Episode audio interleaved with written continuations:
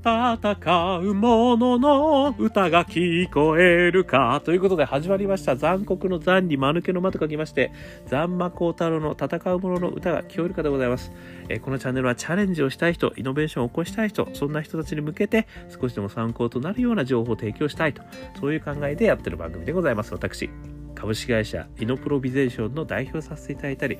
株式会社 NTT データのオープンイノベーションエヴァンジリストをさせていただいたりしております。さてさて、本日のお題でございますけれども、オープンイノベーションオブライフ、その8ということでございまして、オープンイノベーショニズムでは優勝者にインタビューをしたいと。こういったお話をですね、えー、今日はさせていただきたいというふうに思っております。えー、これなぜですね、今日またこんなお話を言ってるかというとですね、まあ毎日ですね、今オリンピック、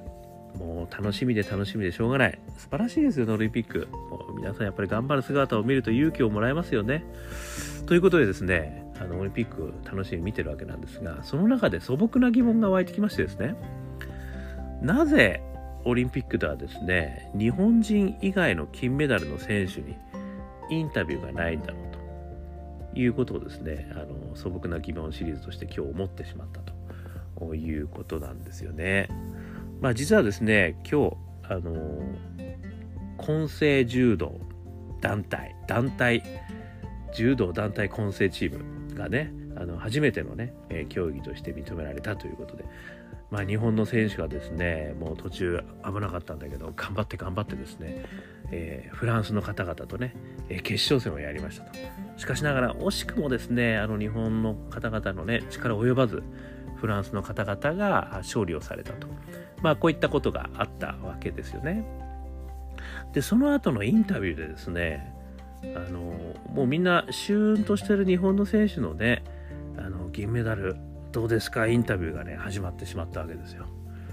いやもうねこれ私なかなか見てられなかったですよね。だってなんかもうみんな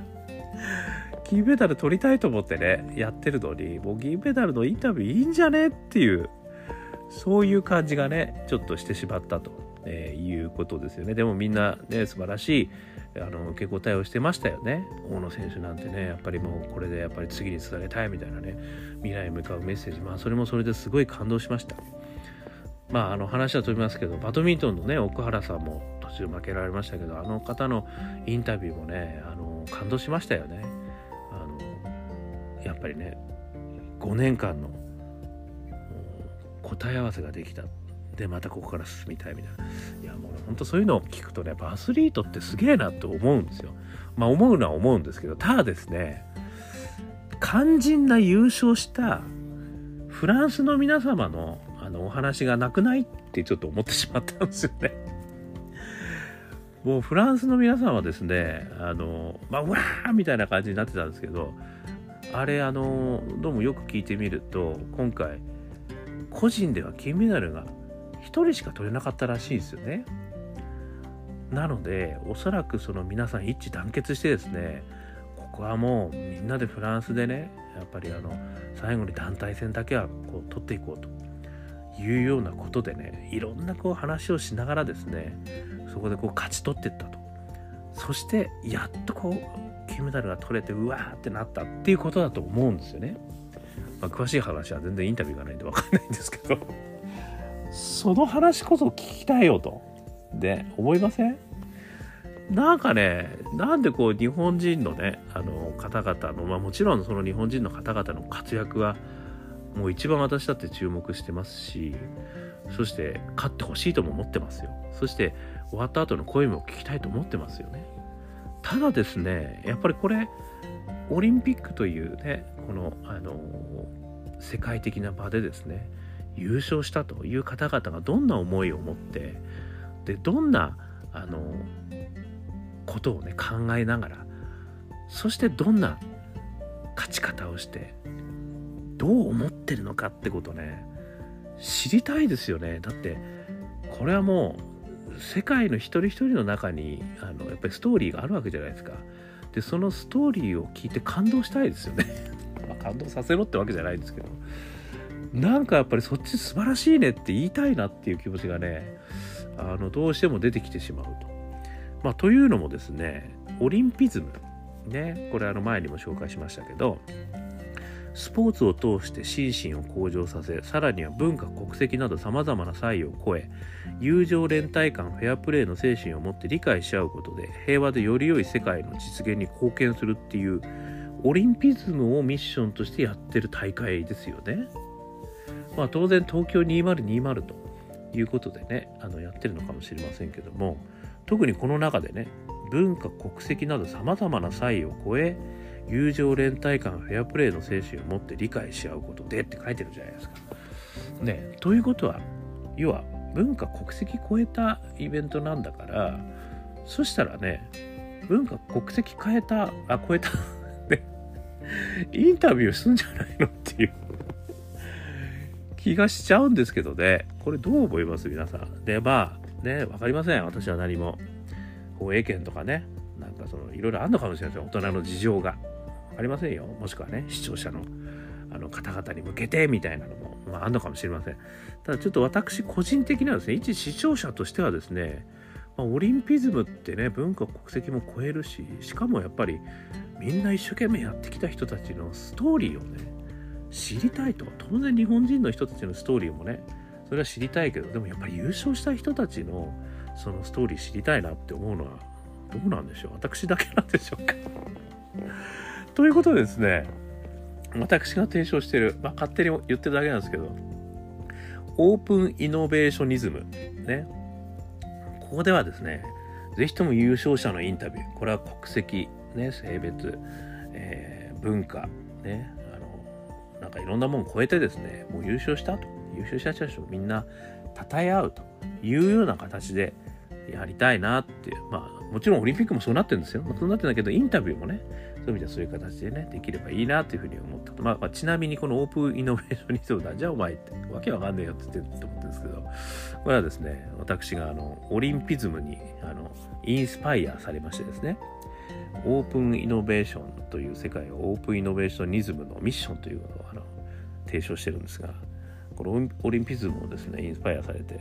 ビジネスを通して心身を向上させさらには文化国籍などさまざまな差異を超ええー、競争コンペティターですね。それからあ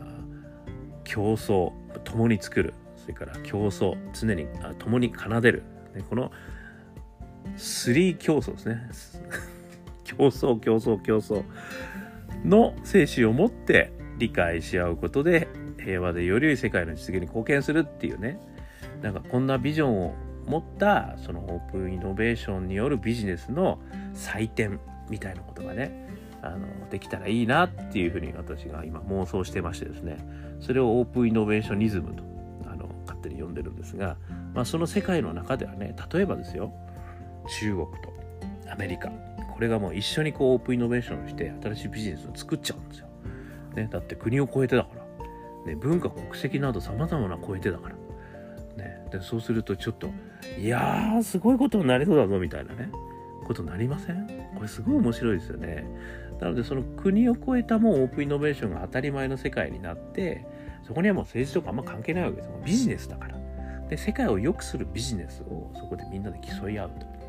いうことなんでまあそこではねもちろんコンペティティブなこともあってそれぞれのビジネスは競い合うんだけどでもその中でねあやっぱりお前がやっぱりすげえよと一番面白かったとかっていうことになったら他の人はその人をね称えるとでインタビューも国に関係なくね、そういうの行われるみたいなね、ことができたらいいなっていうね、ちょっと妄想してるということなんですけどね。まあ若干話はそれてると私も認識してますね。まあね、ガデン飲水、ね、オープンイノベーションにお前何でもかんでも持ってこなくていいからって思ってると思いますけど、まあ私はね、そういう意味じゃビジネスでも、ね、このオリンピックみたいなこう精神を実現したいと思ってるんですよ。で、その時のインタビューはね、なんか知らないけど、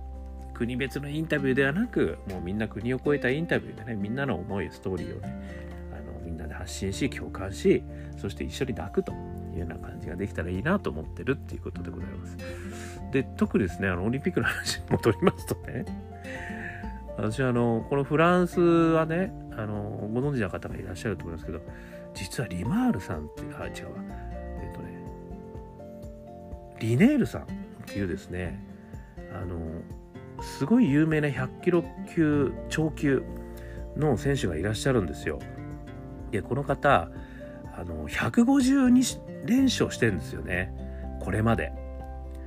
ところがあ154連勝だ。ところがですねあのまあ、今回ね故障したりですねやっぱ新型コロナの練習で練習できなかったみたいなことで実はですねこう3連覇がかかってたんですよオリンピック。今まで1回2回やってきて。でそれがね逃したんですよ今回。で銅メダルは取ったんですよね。でその時にね実はこれはあのニュースで見たんですけどフランスのメディアはねめちゃくちゃ驚きを持ってあの取れなかったと。ただねツイッターの中ではですねメダルの色に関係なくあなたは私たちのチャンピオンだっていうコメントがね多く載せられてたっていうニュースがあるんですよ。そしてねもう一つあの実はこのリレーヌさんのあのツイッターでですねすごい感動的な場面が実はこれまたニュースになってましてあの皆さん今回ね選手村とかホテルとかでね滞在しながら結構外に出れない中で練習とかね準備をしてきたわけですねフランスの方々も。でその方々がバスに乗ってですねこれから試合に行くぜっていう姿をツイッター上に上げてるんですけどそれがなんと外側でですね日本人のホテルのスタッフとか選手村のスタッフがみんな手を振ってんですよ。でその手に振るのに応えながらねあのバスの中からフランスの選手がねみんな行ってくるよって頑張れよみたいなねことをねあのリネールさんがツイッターで上げてるんですよ。でそれを見てねもう私号泣ですよ。もうそしてリネールさんは本当に素敵なおもてなしのねあの受けたとありがとうみたいなことねツイッターでツイッティングした後のこの勝負なんですよ。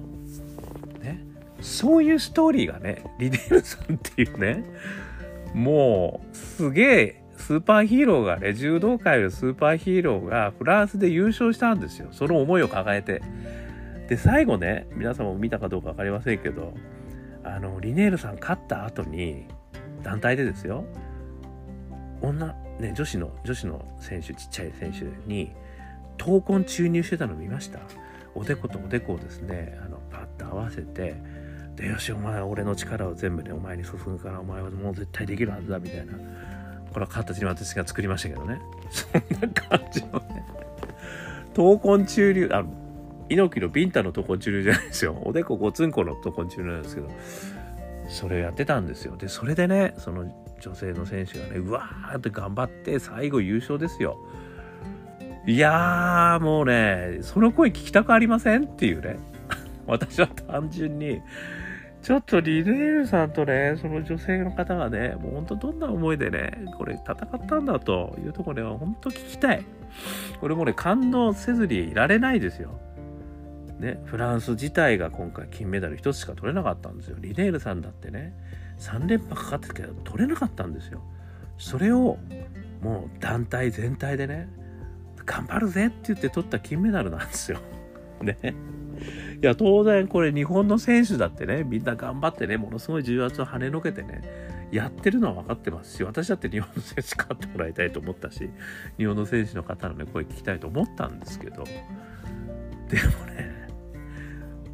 フランスの選手にだってめちゃくちゃストーリーがあるわけですよ。そのストーリーをね、分かち合うことがこのオリンピックというね、この場のね、素晴らしい、最も素晴らしいことなんじゃないのっていうね。ちょっと気がしてしまいましたということでございました。ね、まあここにはねあの大人の事情があると私はもう全く分かってません事情はねただ一視聴者として聞きたかったなっていうまあそれだけの話なんですけどねまあということでですねあのもし私がオープンイノベーションニズムなねイベントをやるとしたらですよ、えー、いろんな国が混ざってねいろんな国が戦って。でまあビジネスを超えて、ね、国を超えてビジネスが立ち上がってそして優勝者インタビューも全然国関係なくやると。いうようなことができたら素敵なんじゃねえかなっていうふうに思いましたと、えー、いうことでございました。ということでですね、えー、こんな感じでこのチャンネルはですねあのイノベーション、ね、オープンイノベーションそれからチャレンジをしたい人、ね、そういう人たちになんとかね役に立つようなお話ができればなということで毎日、ね、頑張って配信してますから。えー、皆さんよかったらあのランニングの最中とかねあとあの、ご飯食べてる最中とかね、ちょっとこう、昼寝前のひととき、昼寝してわかりませんけど、聞いてみてね、あの、面白いな、こいつ、バカ言ってんだ、毎回、みたいなね、こと思えば、あの、ポチッといいねを押していただいて、もしくはね、登録していただいたらね、毎日配信が来たら、あの、あ、来たよって教えてくれますから、あとはシェアもね、あの大歓迎です。あとはコメント、ね、私の Twitter、Facebook、えー、一言ね、添えて、えー、申請していただければね、私も申請返しますから。ということでコメントもしていただければというふうに思います。ということで、今日も聞いていただきましてどうもありがとうございました。それでは皆様、頑張りましょう